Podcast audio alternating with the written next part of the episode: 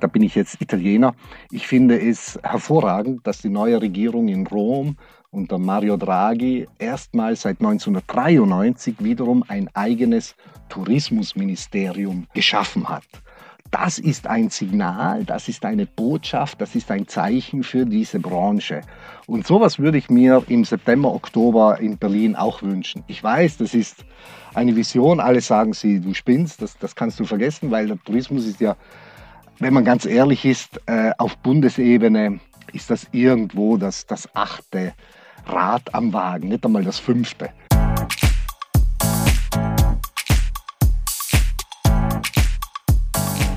Willkommen zu Upgrade Hospitality, dem Podcast für Hotellerie, Gastronomie und Tourismus. Mein Name ist Peter von Stamm und ich bin sehr gerne Ihr und Euer Gastgeber. Und wenn auch Sie in diesem Branchen-Podcast zu Wort kommen wollen, dann melden Sie sich gerne bei mir. Wie und wo, das erfahren Sie am Ende der Show. Mein heutiger Gast ist Hans-Jörg Meyer, Geschäftsführer der Schwarzwald Tourismus GmbH. Hallo Herr Meyer oder sollte ich vielleicht sagen Hoi oder Gresti? Ja, Sie kennen sich aus äh, mit meinem Dialekt. Hallo, guten Morgen, Servus. Alles passt. Alles passt. Äh, bevor ich es vergesse, ist ganz wichtig. Herzliche Grüße von Petra Hedorfer. Oh, das freut mich. Äh, liebe Grüße an Petra zurück, sollte sie mich hören. Ich habe gestern mit ihr gesprochen, äh, oder sagen wir mal so, ich habe einen längeren Videocall mit ihr über eine Stunde gehabt und da hat sie gesagt, oh, den, den Herrn Meier, den müssen Sie unbedingt grüßen. Wo äh, erreiche ich Sie denn jetzt gerade? Im Homeoffice sind Sie nicht. Sind Sie in diesem berühmten, umgebauten Lastenfahrstuhl, der jetzt Ihr Podcaststudio ist? Ja, ganz genau. Äh, ich sitze hier im Kompetenzzentrum, das wir jetzt seit knapp einem Jahr hier in Freiburg mit acht anderen Firmen bezogen haben. Und in der Tat, im ehemaligen Lastenaufzug, das haben wir umgebaut zu einem Tonstudio. Äh, eine Mitarbeiterin von mir befasst sich mit ihm, diesem Thema ausführlich und da drinnen sitze ich jetzt und das funktioniert anscheinend ganz gut. Und dieses Tonstudio, das nutzen Sie für wöchentliche Podcasts?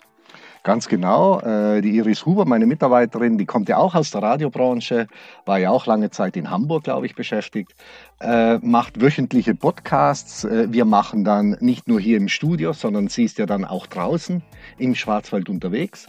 Und äh, wir machen monatlich Vodcasts hier im Kompetenzzentrum. Und das Studio macht natürlich einen sehr guten Dienst hier für uns. Die Idee mit diesem umgebauten Lastenfahrstuhl passt irgendwie wie die berühmte Faust aufs Auge zu Baden-Württembergs Werbespruch, wir können alles außer Hochdeutsch. Ja, Sie haben da etwas, äh, nehmen da etwas in den Mund, was mir vor drei Jahren sehr geholfen hat. Ich komme ja auch nicht aus Deutschland und mhm. ich kann ja auch, wie man es vielleicht hört, nicht Hochdeutsch. Aber hier kann man wirklich fast alles. Äh, Sie sind, Sie sind, wenn ich da unterbrechen darf, Sie sind aus Brixen in Südtirol, oder? Ja, ganz genau. Ich bin Südtiroler. Mhm. Ich bin äh, äh, meine Heimat ist Südtirol, aber der Schwarzwald ist meine zweite Heimat geworden. Ich bin hier schon zweiheimisch. Herr Mayer, wir sprechen heute über die aktuelle Situation in Ihrer zweiten Heimat, also die aktuelle Situation des Tourismus im Schwarzwald. Passend zum Schwarzwald sieht es da momentan recht dunkel aus, oder? Ja, wie überall in der touristischen Landschaft in Deutschland sieht es äh, nach einem zweiten erzwungenen Lockdown, also der jetzt ja schon seit November geht. Wir sind ja immer jene Branche gewesen, die am frühesten zusperren musste und die die äh, Perspektive fürs Aufsperren am längsten am Ende dieses Tunnels hat. Mhm. Und äh, es sieht wie überall, es, es gibt den Tourismus an sich nicht. Aber ich bin felsenfest davon überzeugt und ich, ich, bin zuversichtlich, dass wir, gerade der Schwarzwald, äh, gestärkt aus dieser weltweiten Pandemie-Krise herauskommen. Wie groß war denn der Schwund an Besuchern im vergangenen Jahr, an touristischen Übernachtungen? Wie hoch war der finanzielle Verlust? Ja, der finanzielle Verlust war unfassbar groß. Nein, wir hatten normalerweise pro Jahr circa 7,5 Milliarden an Bruttoumsätze im Tourismus und das ist geschrumpft um mehr als 2,3 Milliarden. Hm. Äh, das heißt in Zahlen ausgedrückt, äh, über ein Drittel haben wir Einbußen äh, verkraften müssen im Jahr 2020. Das Jahr 2020 ist wieder wunderbar gestartet. Januar, Februar waren wieder mit äh, tollen Zuwächsen über dem Landesdurchschnitt äh, hatten wir uns wieder vorbereitet für ein wirklich für ein nächstes Rekordjahr, weil Sie müssen mhm. wissen, wir hatten ja elf Jahre hintereinander immer nur Rekordzahlen und jetzt Einbrüche äh, von über, über einem Drittel, 35 Prozent. Und das ist, das ist schon äh, eine Situation, wie wir sie noch nie kannten. Das ist ein ordentlicher Schlag ins Kontur. Kommen wir nochmal zur, zur Region, bevor wir nachher noch ein bisschen uns über die Auswirkungen unterhalten. Ihr aktueller Slogan von Schwarzwaldtourismus lautet herzerfrischend echt. Da denkt man an Natur, ans Wandern. Das ist das, woran ich mich auch erinnere, als ich das letzte Mal im Schwarzwald war. Frische Luft, Ruhe oder allgemein an das, was man so Leisure bezeichnet. Ist das der eigentliche Schatz des Schwarzwaldes? Leisure? Ja, ja, da kann ich nur äh, zu 100 Prozent unterschreiben.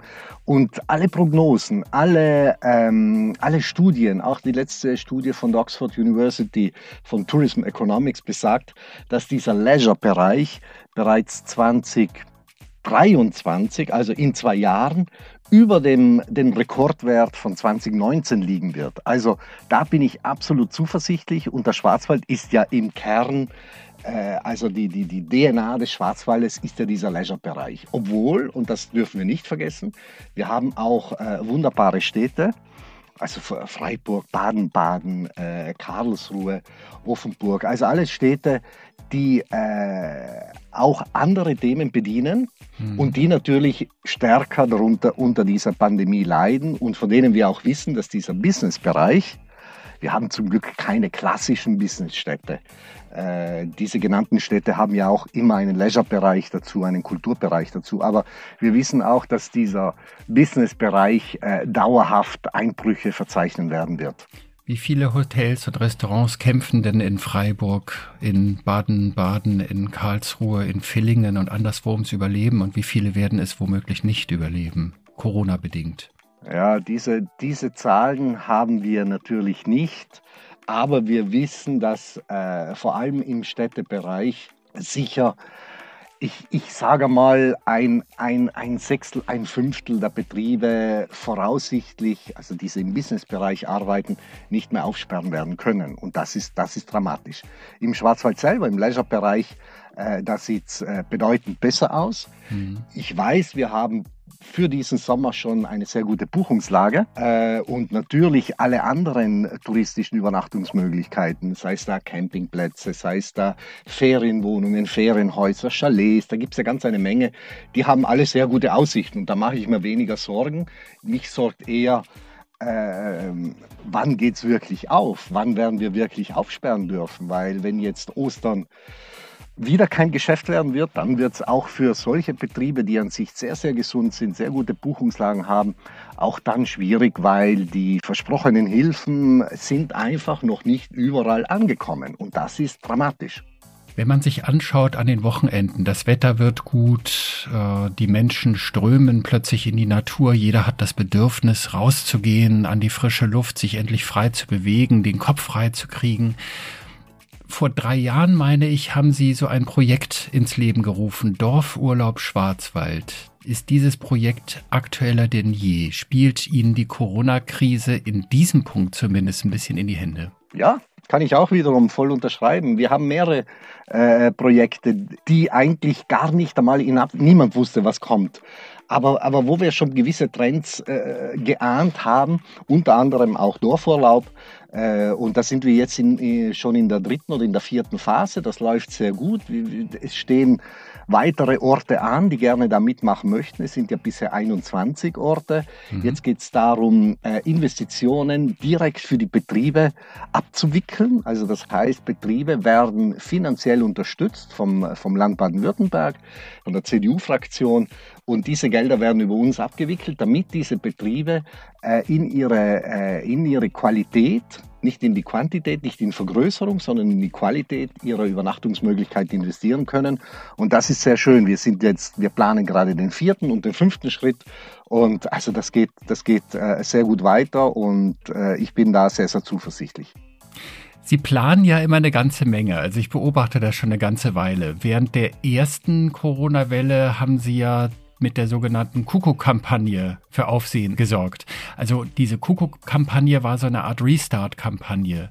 Äh, wie sah die genau aus und wer hat sich denn eigentlich an dieser Kampagne beteiligt und wie sah Ihre Unterstützung aus? In dieser Kampagne? Ja, das, das, das, das war ja, äh, also sowas kann man nicht äh, lange planen. Also wir waren eigentlich im, im Planungsmodus für die ITB. Die ITB wurde abgesagt und dann haben wir innerhalb von drei Tagen, vier Tagen, glaube ich, haben wir komplett alles umgestellt, haben wir gesagt, okay, wir brauchen, ist jetzt, sowas hat die Branche noch nie erlebt. Wir brauchen jetzt Krisenpläne für alle Abteilungen. Alles, was wir geplant hatten, wird auf den Kopf gestellt. Alle äh, Abteilungen haben diese Krisenpläne äh, richtig, also in kürzester Zeit abgearbeitet. Parallel dazu haben wir für alle Orte, weil die Orte wussten ja auch nicht, was sollen sie jetzt tun. Die waren ja alle im Krisenmodus. Wir waren sofort im Gestaltermodus. Wir haben ähm, Handlungsempfehlungen rausgegeben. Dann haben wir eine Solidaritätsplattform gemacht, damit alle diese kreativen, solidarischen Angebote, die so langsam entstanden sind, dass wir die auf eine Ebene bringen. Und dann, die, unsere wichtigste Maßnahme war eben diese Kuckuck-Kampagne und da sind wir neue Wege gegangen. Also wir haben hier in sehr enger Abstimmung, aber vor allem sehr dynamisch und agil ohne die langen äh, Diskussionsschleifen und ohne die langen Gremiensitzungen haben wir zwar diese wichtigen Gremien auch mit einbezogen, aber wir sind da in, innerhalb kürzester Zeit haben wir eine Kampagne auf die Beine gestellt und äh, mit, mit unseren Möglichkeiten, weil man darf das nie vergessen ich werde ja, seit ich hier im Schwarzwald bin, wird ja immer der Vergleich angestellt. Ja, wo kommt er denn her? Wie machen Sie und so weiter? Und da darf man nicht vergessen, wir haben natürlich auch Sondermittel bekommen fürs Jahr 2020 und da bin ich auch sehr dankbar. Aber das ist im Vergleich, was unsere Mitbewerber an zusätzlichen Mitteln bekommen haben, ja ein, nicht einmal ein Zehntel, ein Zwanzigstel. Äh, die haben richtige touristische Bazookas. Das Wort ist mittlerweile schon abgedroschen. Ich verwende es oft, aber das drückt sehr gut aus. Von welchen, uns, von welchen Mitbewerbern sprechen Sie da? Da, da spreche ich äh, von Südtirol, da spreche ich von Graubünden, da spreche ich von Kärnten, da spreche ich von Vorarlberg, von Tirol. Also äh, die alle haben ein Zehnfaches, mindestens ein Zehnfaches an zusätzlichen Mitteln bekommen, hm. die sie am Markt einsetzen konnten. Wir haben das nicht. Wir sind aber froh, was wir bekommen haben. Und dann haben wir halt überlegt, ja, wie können wir das jetzt am geschicktesten anstellen? Wir müssen das sehr, sehr intelligent und sehr smart machen. Und wir haben es geschafft, mit all unseren Maßnahmen 600 Beteiligte, äh, Orte, Betriebe, Dienstleister mit in unsere Kuckuckstrategie einzubinden. Und das hat dann der gesamten Geschichte Kraft gegeben. Das hat Aufmerksamkeit gegeben. Es war eine sehr sympathische, eine sehr positive Kampagne. Und natürlich, Kuckuck kann eigentlich nur der Schwarzwald sagen, weil die Kuckucksuhr ist eines der der wichtigen äh, Klischees und Symbole des Schwarzwalds. Und da haben wir, glaube ich, den Nagel äh, auf den Kopf getroffen und wir hatten eine sehr, sehr positive Resonanz von allen Seiten und plötzlich hatten wir Partner, die wir sonst nie im Boot hatten. Und äh, das, war, das war für uns sehr, sehr schön, weil wir das gleichzeitig auch äh, sehr viel in-house entwickelt haben. Also mit unserer eigenen Kompetenz. Hier im neuen Kompetenzzentrum haben wir hier Schritte gemacht, die es in dieser Form vorher nicht gab. Wie sah denn diese Kampagne aus? Sie sagten gerade, da waren auch Partner jetzt dabei. Von den 600 waren viele dabei, die hatten Sie sonst nicht mit im Boot. Die müssen Sie ja mit irgendwas Besonderem überzeugt haben.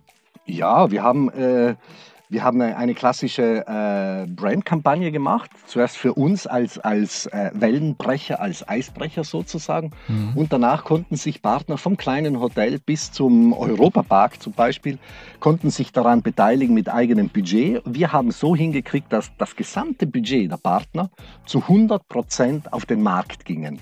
Warum? Weil äh, alles andere, das ganze Producing, die Gestaltung der Landingpage, der Microsites, der Werbemittel, das Reporting, äh, die Analyse und so weiter, das haben alles wir in-house gemacht. Und so konnten wir jedem Partner sagen, auch wenn du nur 5000 Euro gibst, diese 5000 Euro kommen direkt auf den Markt. Wir entwickeln gemeinsam für dich einen zugeschnittenen, personalisierten, also tailor-made äh, Medienplan, mhm. weil wir, wir sind mit jedem einzelnen Partner im Gespräch gewesen. Das hat manchmal nur zehn Minuten gedauert und da waren sie überzeugt, aber das, das längste Gespräch hat über drei Stunden gedauert, das wissen wir genau. Und äh, wo, wir, wo wir die Ziele definiert haben, welche Ziele möchtest du mit dieser Kampagne erreichen und so weiter. Und dann haben wir noch etwas gemacht, weil wir haben natürlich nicht mit 600 äh, Partnern gesprochen. Äh, also Partner, die sich mit Budget beteiligt haben, waren an die 50, 60. Und der Rest, für die haben wir äh, einen, einen kompletten Social Media Kit vorbereitet, also von Videos in allen Formaten, von GIFs, von äh, allen möglichen äh, Signaturen und alles Mögliche. Das haben wir denen allen kostenlos zur Verfügung gestellt und das haben eben an die 600 dann auch wirklich genutzt. Das kann man ja überprüfen bzw. nachverfolgen. Das wurde wirklich sehr gut genutzt. Ja, wir haben auch auf unserer Seite eine eigene, auf unserer Website äh, www.kuckuck-zahlen.de, glaube ich, bin jetzt nicht ganz sicher. Mhm. Ähm, dort kann man sich den Case Movie anschauen haben so einen eigenen Movie auch gemacht, wie, wie ist das alles gegangen ineinander. Da sieht man die ganzen Zahlen. Wir haben zum Beispiel auch Autokino gemacht. Wir konnten es uns ja bisher nie leisten, in, in, äh, in einen Big Screen zu gehen. Und Autokino war halt im Mai letzten Jahres, äh, gab es eine Renaissance und wir waren da die Ersten, die dort unsere Spots haben laufen lassen. Und das war, und haben auch positive Rückmeldungen gekriegt. Wir haben im, im Mai letzten Jahres eine, eine Kampagne, äh, einen Preis gewonnen, die beste Out-of-Home-Kampagne. Und zwar noch vor Warsteiner und vor Seat Ibiza und keine Ahnung was. Also solche, solche Marken. Und, und das war natürlich für uns als Team, als kleines Team hier äh, eine, eine wahnsinnige Bestätigung und eine Riesenmotivation. Wie klein ist denn eigentlich Ihr Team, mit dem Sie das also, alles gewuppt haben? Ja, wir, wir sind ein Team von äh, 32, 31 Mitarbeitern. Mhm. 31 Mitarbeiter, also vom äh, und das ist das Schöne, wir haben alle Generations bei uns, also vom Veteran über, über, äh, über die Babyboomer, Generation X und so weiter bis, bis äh, Auszubildende, die im Jahr 2001 geboren sind. Also die, äh, die noch nicht einmal, äh, also die in diesem Jahrhundert, in diesem Jahrtausend geboren sind, da haben wir auch Mitarbeiter und das ist schön, dieses, dieses kleine Team und dieses hochmotivierte Team und vor allem dieses gut, es gibt eine gute Durchmischung. Ich bin jetzt eher schon äh, äh, Babyboomer.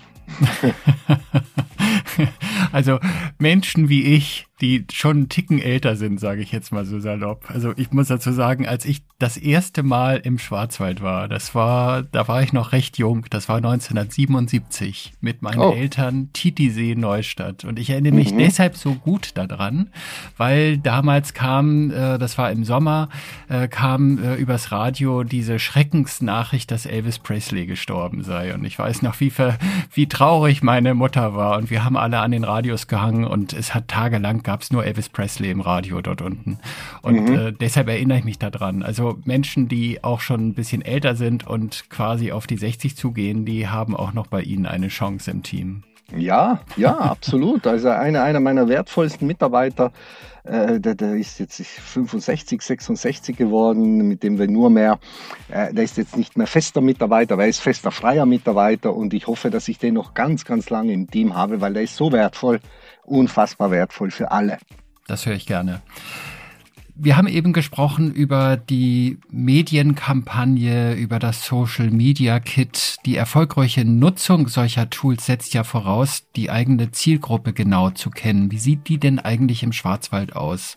Wenn ich so dran denke, Schwarzwald, das ist Tradition, das ist, also früher dachte ich, 1977 beispielsweise, als ich da war, habe ich, erinnere mich da dran, also da waren vor allen Dingen ältere Leute, die wandern gehen. Wie sieht denn die Zielgruppe heute so im Schwarzwald aus? Ja, die Zielgruppe hat sich äh, aber, glaube ich, wie in vielen äh, Bergdestinationen, äh, Mittelgebirgsdestinationen, aber vor allem im Schwarzwald äh, sehr geändert. Wir haben natürlich noch die klassischen Zielgruppen und da sind wir auch froh drüber. Das sind ja auch unsere Stammgäste und Sie selber wissen, es gibt nichts Besseres, wie wenn man Stammgäste hat, weil die zu aktivieren ist sehr, sehr einfach im Vergleich zu neue, neue Kunden zu gewinnen. Aber wir haben es geschafft, peu à peu und wir lassen das immer von Destination Brand auch äh, kontrollieren und äh, analysieren sondern äh, unsere Zielgruppe ist jünger geworden, unsere Zielgruppe ist moderner geworden, unsere äh, Zielgruppe ist explorativer geworden. Und äh, das hängt natürlich auch mit den Angeboten zusammen, die wir haben. Und das hängt natürlich auch, und das ist nicht mein Verdienst, bitte verstehen Sie mich da nicht falsch, äh, nicht nur mein Verdienst, das sind viele andere beteiligt, hängt damit zusammen, dass der Schwarzwald einfach in den letzten Jahren sehr innovativ geworden ist. Also wenn ich allein denke, die Facing Tradition mit diesen Fotografen und Modestylisten, die die äh, alte äh, Trachten äh, von Tattoo und äh, gepiersten Mädels äh, mhm. super inszeniert haben. Das sind einfach Bilder, wo ich sage, wow, die sprechen jeden an. Und da gibt es eine Menge, was hier alles passiert ist. Und deshalb sind unsere Zielgruppen so in diesen Sinusmilieus, haben wir jetzt wieder abgetestet. Und das, das ist genau bestätigt worden, dass der Schwarzwald, äh, es ist zwar ein blödes Wort, aber ist kultig geworden. Und da helfen uns auch, Sie sitzen ja jetzt in Hamburg, da helfen uns auch zum Beispiel Rothaus, Tannenzäpfle. Ja, kenne ich. ja in, in, sehr in, gutes in, Bier. In Bier in, in, in Berlin und in Hamburg äh, von den Hipstern sehr, sehr gerne getrunken wird. Und da helfen uns viele solcher Dinge. Und ähm, diese, diese ganz besondere Lebensart, die ich hier vorgefunden habe, die sehr ähnlich an der Lebensart meiner Herkunft ist, also meiner Heimat ist. Und das alles zusammen, äh, muss ich sagen, sind wir auf einem sehr guten Weg und äh, ich bin absolut zuversichtlich. Was haben Sie aus dieser Kuckuck-Kampagne mitgenommen, gelernt? Da macht man ja, wenn man so eine Kampagne auf die Beine stellt, aus der Not geboren, macht man automatisch natürlich auch Fehler und andere Sachen, da sieht man, Mensch, das ist einfach top gelaufen, das machen wir so weiter. Wir gehen ja alle davon aus, irgendwann wird es ja wieder so sein, dass man verreisen darf und da braucht es natürlich wahrscheinlich eine weitere Kampagne, eine Restart-Kampagne. Haben Sie die im Köcher und wie sieht die aus, wenn Sie sie im Köcher haben? Ja, natürlich. Äh, wir, wir haben uns überlegt, ähm, wir mögen nicht One-Night-Stands. Wir mhm. mögen nicht äh, im letzten Jahr Kuckuck, dieses Jahr Hai und das nächste Jahr keine Ahnung was. Deshalb haben wir gesagt, das tun wir nicht. Wir müssen, wir müssen schon auch ein bisschen unserer Tradition verpflichten. Wir müssen bei einem Thema bleiben, vor allem wenn es so gut funktioniert hat. Und wir werden die Kuckuck-Kampagne weiterentwickeln. Aber weiterentwickeln nicht nur, dass wir halt jetzt äh, fünfmal Kuckuck draufschreiben auf alles, sondern intelligent weiterentwickeln, auch mit unserer Marke noch stärker in Verbindung bringen, weil unsere Marke ist so stark und hier ist Vorsicht geboten und dass wir hier eine tolle Implementierung finden und eine intelligente Weiterentwicklung. Und das, das machen wir. Äh, unsere Recovery-Kampagne 2021 äh, wird demnächst ähm, so richtig aus, aus unseren Köpfen raus äh, zu Papier gebracht werden. Und ähm, da sind wir, sind wir sehr zuversichtlich, weil das haben Sie gerade vorhin ganz richtig gesagt. Wir haben auch in der, in der Pandemie etwas gelernt, was für mich eigentlich selbstverständlich war, aber was vielleicht in Deutschland, zumindest im Tourismus in Deutschland, nicht so selbstverständlich ist. Und zwar eine gewisse Art der Fehlerkultur. Äh, wir haben Dinge ausprobiert. Wir, mhm. Ich habe meinen Mitarbeitern gesagt, wir dürfen Dinge ausprobieren. Wir sind ja nicht Ärzte, die am offenen Herzen operieren, sondern äh, wir sind ja in der glücklichen Situation, dass wenn ein eine, eine, etwas einmal nicht aufgeht, dann, dann, dann stirbt jetzt keiner. Und so haben wir neue Dinge ausprobiert. Wir haben uns getraut. Wir haben sehr schnell die Entscheidungen äh, hergeholt und sind eigentlich äh, dadurch belohnt worden, dass eigentlich nichts schiefgegangen ist also der Umzug hier ins Kompetenzzentrum. Wir haben, äh, wir haben ein Buchprojekt entwickelt, also was ganz Analoges, das jetzt schon in der zweiten Auflage ist, was niemand gedacht hatte. Wir haben äh, einen, ähm, den hatten wir schon vorher. Wir haben einen Kuckuck Award äh, initiiert. Den gab es schon vorher. Das war auch so ein äh, etwas, wo ich gesagt habe, das müssen wir hier machen. Hat das aber nicht, niemand nicht, nicht die Wahl der schönsten Kuckucksuhr. Nein, das ist, das? Ist, äh, das ist der, der Genuss Award. Und hm. zwar mhm. nicht von klassischerweise von Jury, sondern ein, ein Publikums-Award in sechs Kategorien. Und den hatten wir auch, das war Zufall, Kuckuck Award genannt. Da gibt es eine Kuckucksuhr, eine goldene Kuckucksuhr zu gewinnen in jeder Kategorie. Da gibt es einen Ehrenpreisträger. Und das hat auch am Anfang niemand gedacht, jetzt brauchen wir nicht schon wieder einen, einen Genuss-Award. Aber so einen gab es noch nicht, weil hier ist das Publikum steht da, im, die Community steht im Vordergrund. Und auch das ist ein Erfolg geworden. Und so hat man langsam gemerkt hier, oh, wir, wir können was. Und auch wenn einmal was schief geht, äh, das werden wir verkraften. Wenn ich an den Schwarzwald denke, so die ersten Bilder, die ich im Kopf habe, und das passt auch zu den Bildern, die Sie gerade eben so reflektiert haben, das sind die schönen Mädchen mit dem Bollenhut. Und heute mögen sie gepierst und tätowiert sein, aber die gab es ja schon irgendwie immer. Also auch in dem berühmten Jahr 1977, als Elvis starb und ich da unten da war als kleiner Junge. So, und, und äh, Schwarzwälder Kirschtorte natürlich auch. Also ich mag sowas gerne und ich habe auch mal sogar gelernt im Hotel zum Kreuz im Glottertal Rheintal im Südschwarzwald, wie man das macht. Da hat der Chef, der Herr Kunz, mir das mal in der Küche direkt beigebracht. Und ich habe mich da geübt und äh, ja, und das schmeckte auch super.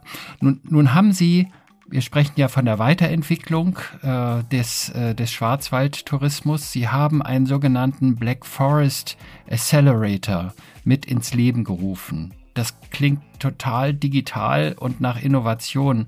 Und wie passt denn das mit dem Bollenhut-Image zusammen? Was steckt hinter diesem Black Forest Accelerator? Ja, da muss ich Sie gleich korrigieren, den habe ich nicht mit ins Leben gerufen, den gibt es schon, gab es mhm. schon. Und zwar ausgehend von der Wirtschaftsregion Ortenau, äh, die Startups unterstützen.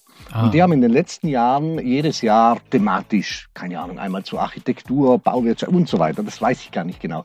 In diesem Jahr und nicht nur für ein Jahr, sondern ich glaube, das läuft jetzt für zwei oder drei Jahre sogar, ist das Hauptthema Tourismus. Mhm. Und da haben die mich gefragt, ja, sind wir da mit an Bord, helfen wir denen, könnte ich als Mentor da mit, mit äh, auftreten? Und da habe ich natürlich gesagt, weil alles, was Innovation im, im Bereich äh, Tourismus hier entsteht, das benötigen wir. Das benötigen wir, weil äh, ich schaue immer und ich habe immer noch äh, gute Kontakte zu meinem Herkunftsland, äh, zu meinen ehemaligen Kollegen in, in Österreich, in der Schweiz und ich muss da sagen, die sind dann schon auch sehr, sehr innovativ und sehr, sehr weit. Und da müssen wir einfach alles tun, um hier den Anschluss nicht zu verlieren.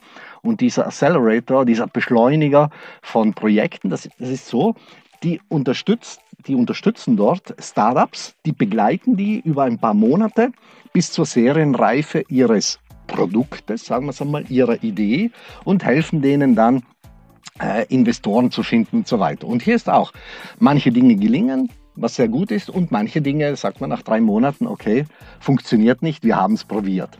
Aber darum geht es. Das ist eben auch diese, diese, diese Fehlerkultur auszuprobieren. Mir ist lieber, wir probieren fünf Dinge aus und drei scheitern, aber zwei sind dann wirklich neu und haben funktioniert.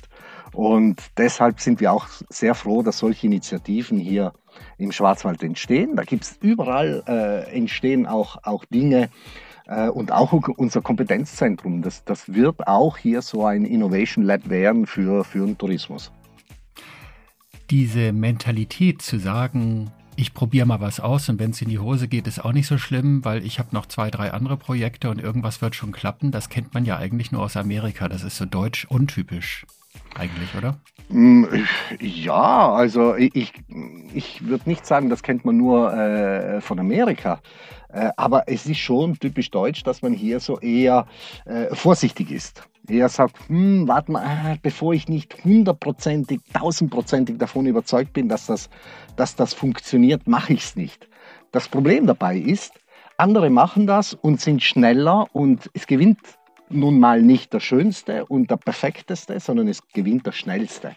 Und das, äh, das will ich hier vorleben. Und wir haben es im letzten Jahr gesehen, auch bei unserer Kampagne und bei vielen anderen Dingen haben wir gesehen, wir müssen sehr, sehr schnell auf ähm, Marktveränderungen äh, reagieren, ohne aber unsere Wurzeln, unsere, unsere, unser, wir haben ja Strategiepapier, ohne jetzt hier jede, jede Woche irgendwann das hin auszuschlagen. Das schon. Wir haben die Leitplanken, die sind gelegt von unseren Gesellschaftern, von den Gremien und so weiter. Das ist äh, festgezurrt, aber innerhalb dieser Leitplanken geht es nur darum, das Ziel zu erreichen. Aber wie wir das jetzt erreichen, da haben wir nicht immer die großen Diskussionen, wie sie vielleicht einmal früher hier waren, wo äh, gerungen wurde, ja, nehmen wir den Bollenhut oder nehmen wir nicht den Bollenhut oder nehmen wir das Bild oder das andere Bild oder ist die Unterstützung dieses Weltcups gut oder nicht gut. Also das entscheiden jetzt schon wir. Äh, wir bewegen uns innerhalb äh, dieser Leitplanken, aber da geben wir, äh, geben wir den Takt vor. Nutzen Sie bei Ihrer Arbeit und vielleicht äh, legen Sie das auch Ihren, Ihren angeschlossenen Betrieben äh, mit ans Herz, dieses Open Data Projekt der Deutschen Zentrale für Tourismus? Ja, wir sind da natürlich über unseren Landesverband, also über die TMBW äh, eingebunden und wir haben ja, und das komme ich jetzt noch einmal auf das Kompetenzzentrum zu sprechen, wir sitzen ja hier im selben Haus wie Land in Sicht. Und Land in Sicht hat ja dies, diese, diese äh, landesweite äh, Datenbank, mein Tubitz, und das ist eben einer dieser Vorteile unseres Kompetenzzentrums. Wir sitzen hier Und jeden Tag, auch zum Mittag, wir haben hier, wir essen gemeinsam, wir tun gemeinsam Mittagessen mhm. und alles solche, äh, solche Dinge, ähm, die, äh, die uns in unserer Bestrebung weiterbringen, Innovation schnell umzusetzen. Wir haben hier nicht nur Land in Sicht, wir haben hier äh, Kommunikationsagenturen, wir haben hier Beratung, touristische Beratungsfirmen, wir haben hier äh, Tour Operator, äh, in Spezialbereichen. Wir haben hier eine, eine äh, Kartensystemanbieter, der, der die Konuskarte, der die Schwarzwaldkarte, der Schwarzwaldkart Plus und so weiter betreibt. Die sitzen alle hier unter diesem Dach des Kompetenzzentrums und da hat man natürlich ganz, ganz andere Möglichkeiten, schnell Dinge äh, auf, auf Schiene zu bringen. Und das ist eben auch eines dieser Projekte, die wir während Corona äh, umgesetzt haben und wo, äh, wo wir jetzt schon die Früchte sehen. Herr Mayer, let's talk about money. Ähm, Sie haben eine Wahnsinnsarbeit da im Hintergrund. Äh, Kampagne wird verlängert, äh, weitergeführt. Kuckuck, sage ich da nur. Wer finanziert eigentlich diese Kampagne? Greift äh, Ihr Tourismusminister in Baden-Württemberg, der Guido Wolf, auch ordentlich in die Schatulle? Ja, ja. Das, also äh, grundsätzlich werden wir ja äh, von unseren Gesellschaftern finanziert. Also 50 Prozent unseres, unseres äh, operativen Budgets kommt von den Defizitbeiträgen unserer Gesellschafter. Das sind eben die zwölf Landkreise und die vier Stadtkreise. Plus kriegen wir einen schönen Beitrag vom Land Baden-Württemberg, vom Minister, vom Ministerium ähm, äh, um äh, Justiz äh, und Europa mit der Abteilung Tourismus. Da könnte ich auch noch was dazu sagen, wenn Sie mir erlauben. Ja, natürlich, gerne. Also ich finde, die machen eine sehr gute Arbeit. Aber ich finde, äh, und da komme ich, da bin ich jetzt Italiener, ich finde es hervorragend, dass die neue Regierung in Rom unter Mario Draghi erstmals seit 1993 wiederum ein eigenes Tourismusministerium geschaffen hat. Das ist ein Signal, das ist eine Botschaft, das ist ein Zeichen für diese Branche. Und sowas würde ich mir im September, Oktober in Berlin auch wünschen. Ich weiß, das ist eine Vision. Alle sagen sie, du spinnst, das, das kannst du vergessen, weil der Tourismus ist ja, wenn man ganz ehrlich ist, äh, auf Bundesebene ist das irgendwo das, das achte Rad am Wagen, nicht einmal das fünfte. Und äh, das würde ich mir sehr wünschen. Aber zurückzukommen auf Ihre Frage. Die Unterstützung für unsere Kampagne, auch für im letzten Jahr, haben wir auch vom Minister Guido Wolf bekommen. Äh, in Ausmaßen, wie es hier in, in Baden-Württemberg äh, normal ist. Also das ist natürlich viel, viel weniger als wie äh, von unseren Mitbewerbern, das habe ich ja, hab ich ja schon gesagt. Mhm. Und auch dieses Jahr bekommen wir wieder zusätzliche Mittel, mehr. Und das freut mich außerordentlich und da bin ich sehr, sehr froh, weil ich weiß, in anderen Bundesländern ist das nicht so der Fall. Ich glaube, hier äh, hat man schon erkannt, dass der, dass der Tourismus eine, eine der Leitökonomien auch in Baden-Württemberg ist. Und ich sage immer, der Tourismus ist weltweit gesehen die Industrie des 21. Jahrhunderts. Reicht die staatliche Unterstützung aus? Also um nochmal das Wort von Finanzminister Scholz aufzugreifen, bedarf es einer touristischen Bazooka? Ja, ja, die, die, die, die, die bräuchten wir, aber, aber die gibt es nicht. Also natürlich brauchen wir jetzt mal vorwiegend äh, jene Hilfen, äh, jene Mittel, dass auch die Betriebe, die gesunden Betriebe, die vor Corona wirklich außerordentlich gut gearbeitet haben, dass diese, dass diese Betriebe diese Zeit auch überstehen, um danach wahnsinnig äh, engagiert und motiviert wieder im Markt zu sein. Ich bin auch überzeugt, dass, nicht, dass der Staat nicht jeden Betrieb retten kann. Das, das wird nicht funktionieren. Aber äh, ich, äh, ich, ich fände es schon sehr schön für die Branche, wenn es ein, ein Zeichen von der Bundesregierung geben würde, dass der Tourismus eine jetzt nach der Pandemie einen anderen Stellenwert hat wie, wie vor der Pandemie. Vor der Pandemie äh, war auf Bundesebene der Tourismus gesagt, ja, das ist Ländersache, so abgegeben worden. Aber äh, es gibt natürlich eine DZT, die Petra Herdorfer, die einen sehr guten Job machen. Also, aber ich glaube, auch für sie wäre es gut, wenn man eine, eine größere Wertschätzung geben würde und die drückt sich nun mal halt in solchen Dingen aus, ein eigenes Ministerium, äh, mehr Mittel verfügbar. Wenn ich Ihnen sage, Südtirol hat für zusätzliche Mittel im letzten Jahr zusätzlich 33 Millionen Euro bekommen vom Land Südtirol, mhm. dann, dann wissen Sie, was ich meine. Mhm. Der nächste Corona-Gipfel vom Bund und Ländern steht ja jetzt vor der Tür. Wenn Sie jetzt mit am Tisch säßen oder in der Online-Konferenz teilnehmen würden, was würden Sie von den Beteiligten dort einfordern? Was konkret erwarten Sie von der Politik jetzt? Sie haben eben schon gesagt, also Ihr Wunsch ist es wie in Italien ein äh, Tourismusministerium. Aber wenn wir jetzt das ist ja ein bisschen hin bis, bis zur nächsten Wahl noch und äh, ob sich dann was ändert, wird man sehen. Aber was fordern Sie ganz konkret von der Politik jetzt als Hilfe? Was muss sich jetzt, was muss jetzt gemacht werden? Also das sind äh, drei, vier Punkte, die jetzt wirklich gemacht werden müssen. Es müssen die Hilfen ankommen und zwar jetzt bei den Betrieben, auch bei jenen Betrieben, weil es sind teilweise Betriebe, die zu groß waren und teilweise die zu klein waren, die aus dem Raster gefallen sind. Aber da muss die Hilfe jetzt ankommen, nachhaltig ankommen, weil sonst überleben die das nicht. Der zweite Punkt ist, es müssen jetzt Impfungen, also also das Ganze, das ist, das ist ein Debakel. Das, sowas habe ich mir nie vorstellen können, dass sowas in Deutschland passieren kann. Für mich war Deutschland immer ein Land, was pünktlich, was zuverlässig, was genau, ähm, was organisiert ist. Und dann haben wir so ein Impfchaos. Das ist, das ist lächerlich. Und ähm, also die Impfstrategie muss jetzt wirklich auch gemacht werden. Ähm, dazu braucht es eine, eine alternative Teststrategie, weil sich nicht jeder lassen, äh, impfen lassen möchte und es auch keine Pflicht werden soll, damit mit dem Ziel, damit eine ganz klare Perspektive ist. Weil ich, ich finde es auch nicht äh, angemessen, immer, immer diese Inzidenzzahlen, zuerst sind es 50, dann sind es 35, jetzt sind wir gerade auf, auf Null. Also wir werden mit, äh, mit Corona leben müssen, aber die Impfung ist für ganz, ganz viele Reisende, für viele potenzielle Reisende ein Anker.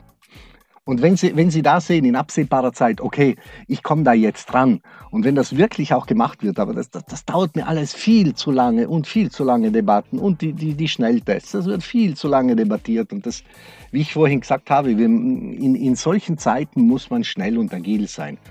Und diese, diese Punkte zusammen könnten dann eine ganz klare Öffnungsstrategie für Restaurants, für Hotels und so weiter geben. Denn eines haben die Hotels und Restaurants im letzten Jahr gezeigt sie können Hygiene. Die können das. Die können das. Die können das wunderbar machen. Äh, dann, wenn ich noch einen Wunsch hätte äh, zu sagen, also die App, die können Sie so, wie sie jetzt ist, im Prinzip in Gully schmeißen. Das braucht kein Mensch. Das ist die beste App, die, die, die da alle Daten schützt. Aber um, da, äh, um was es wirklich geht, das kann die App nicht. Und äh, da sind die Menschen halt auch so, ihre Daten abgeben bei Amazon, bei Facebook, bei WhatsApp. Da hat niemand irgendein Problem, bei Google. Und bei solchen elementaren Dingen, das, ah nein, das, das, meine, meine Gesundheitsdaten, na, das kann man nicht miteinander verknüpfen. Also wenn diese Punkte gemacht werden, dann könnte man ganz eine, eine klare Strategie, Öffnungsstrategie für alle Betriebe auch machen, auch für die Freizeitparks, die das ja auch benötigen. Wir haben hier den, den schönsten, den besten Freizeitpark der Welt mit dem Europapark, aber die haben ja auch, das, das ist unfassbar, was dort abgegangen ist. Die waren auch am Anfang, weil sie zu groß sind, sind sie rausgefallen. Äh, das ist eines der touristischen äh, Hotspots, nicht nur im Schwarzwald, sondern in, in Baden-Württemberg, in Deutschland, würde ich sogar sagen. Und äh, die brauchen auch eine klare Perspektive und die können das. Die haben das im letzten Jahr bewiesen. Herr Mayer, ich bedanke mich ganz herzlich für dieses wunderbar informative und nette Gespräch. Und ich wünsche Ihnen und Ihrem Team und allen Menschen in Schwarzwald, in Ihrer Region und überhaupt alles Gute und äh, drücke Ihnen die Daumen, bleiben Sie gesund und dass wir möglichst schnell wieder demnächst risikofrei öffnen können und reisen können. Ja, vielen, vielen Dank für das Gespräch. Das wünsche ich Ihnen auch. Wir sind zuversichtlich. Ich, ich darf, darf an dieser Stelle auch einen ganz guten Freund von mir in Hamburg grüßen, den, den Christoph Hoffmann von den 25 Hours Hotels, der es ja auch eine ganz, ganz schwierige Zeit durchsteht. Lieber Christoph, halte durch. Und auch Ihnen in Hamburg alles, alles Gute, bleiben Sie gesund und ich hoffe, wir sehen uns sehr bald wieder mal im Schwarzwald. Das war eine neue Folge von Upgrade Hospitality, dem Podcast für Hotellerie, Gastronomie und die Reise- und Tourismusbranche. Wenn auch Sie hier im Podcast gehört werden wollen, dann schreiben Sie uns. Und zwar per E-Mail an info.petervonstamm.de oder nehmen Sie via LinkedIn zu mir Kontakt auf.